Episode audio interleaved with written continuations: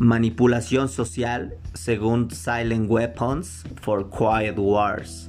Bienvenidos a un episodio más de Pensando fuera de la caja. Los saludos amigo Jim Montes.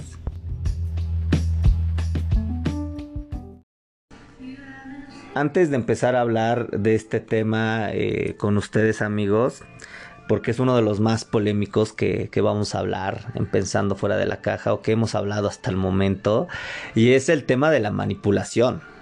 Sí, claro, la manipulación social existe. Eh, estados, países, gobiernos, empresas e individuos nos manipulan todo el tiempo. Y nosotros, eh, ¿saben qué es lo peor? Que ni siquiera sabemos cuando estamos siendo manipulados. Eso es algo, un instinto que ha estado siempre ligado lamentablemente al ser humano. Y lo digo lamentablemente porque sí, el manipular a veces incluye chantaje, no siempre es verdadero, pero al fin y al cabo, la manipulación social siempre va a existir. Entonces, para que podamos contextualizar sobre lo que vamos a hablar hoy, sobre esta, esta historia antes que les quiero contar, este contexto en el cual os quiero poner para que vean que hay fundamento.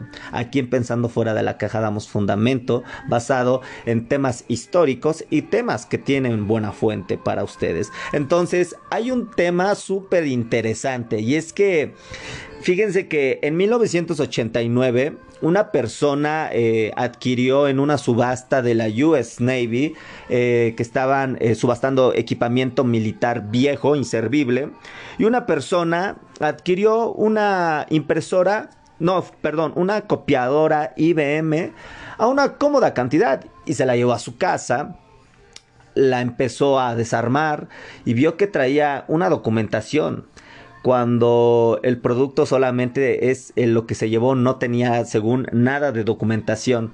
Entonces cuando la empezó a leer, oh sorpresa, era un documento que encima de todo decía Top Secret. Este, esta documentación se llama Silent Weapons for Quiet Wars.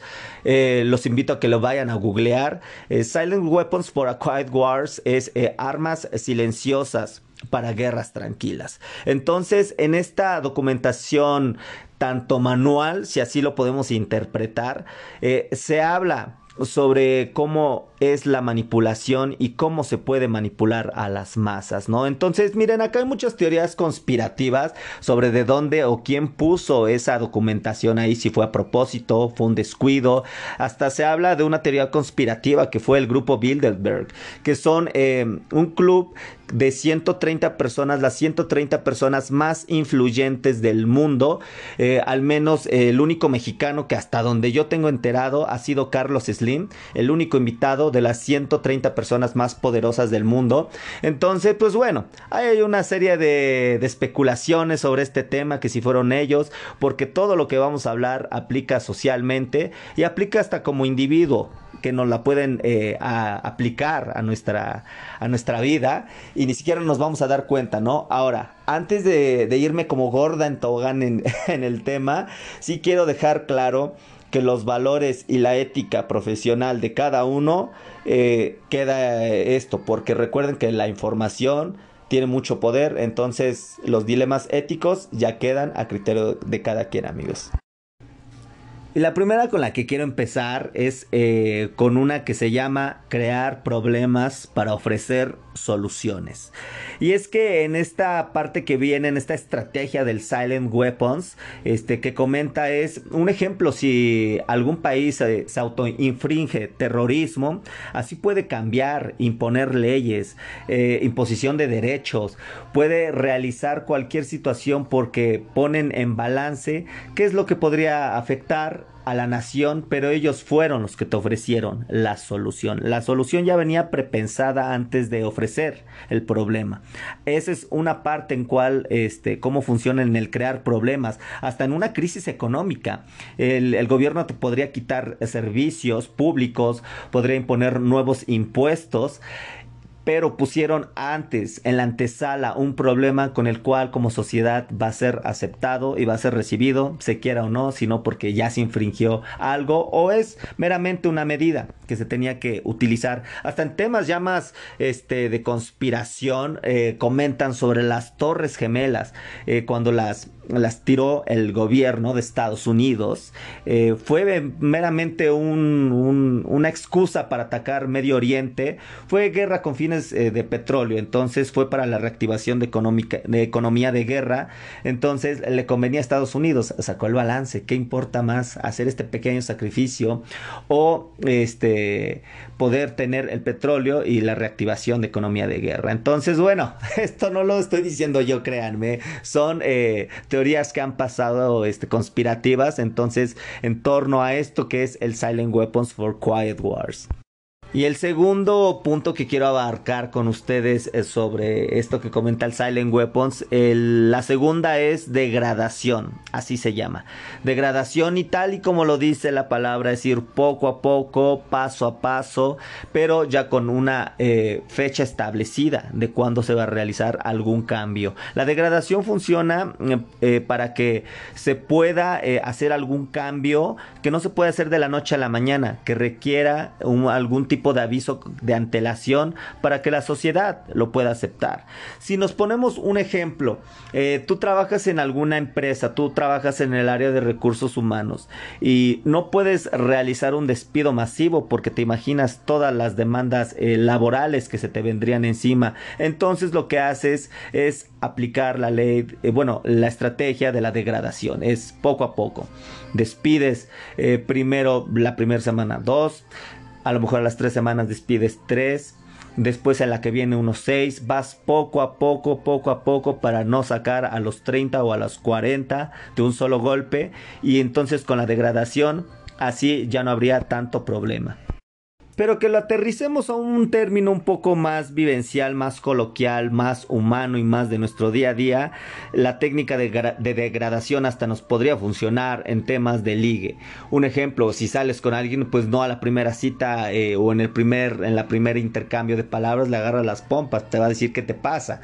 Entonces es ir poco a poco, es ir tocando quizá sus manos, su cabello, es ir haciendo algo poco a poco, no de una sola exhibición, de un solo golpe, porque es agresivo, es brutal y no es bien aceptado. Entonces, la, degradación, créanme que es algo que, que funciona en nuestras vidas como sociedad y que ahora que lo vemos y que lo analicemos, ahora hay que pensar en todas las cosas en las cuales la degradación existe e implica en nuestras vidas. Y con la que vamos a cerrar este episodio tanto controversial es con una que según el Silent Weapons eh, se llama diferido. En diferido este es poner algo establecido en el futuro pero que es inevitable, es doloroso, pero es necesario, es un sacrificio a futuro. Y vamos a pensarlo eh, de la siguiente manera. Un ejemplo, que en México quisiéramos eh, dolarizarnos y pasar del peso al dólar.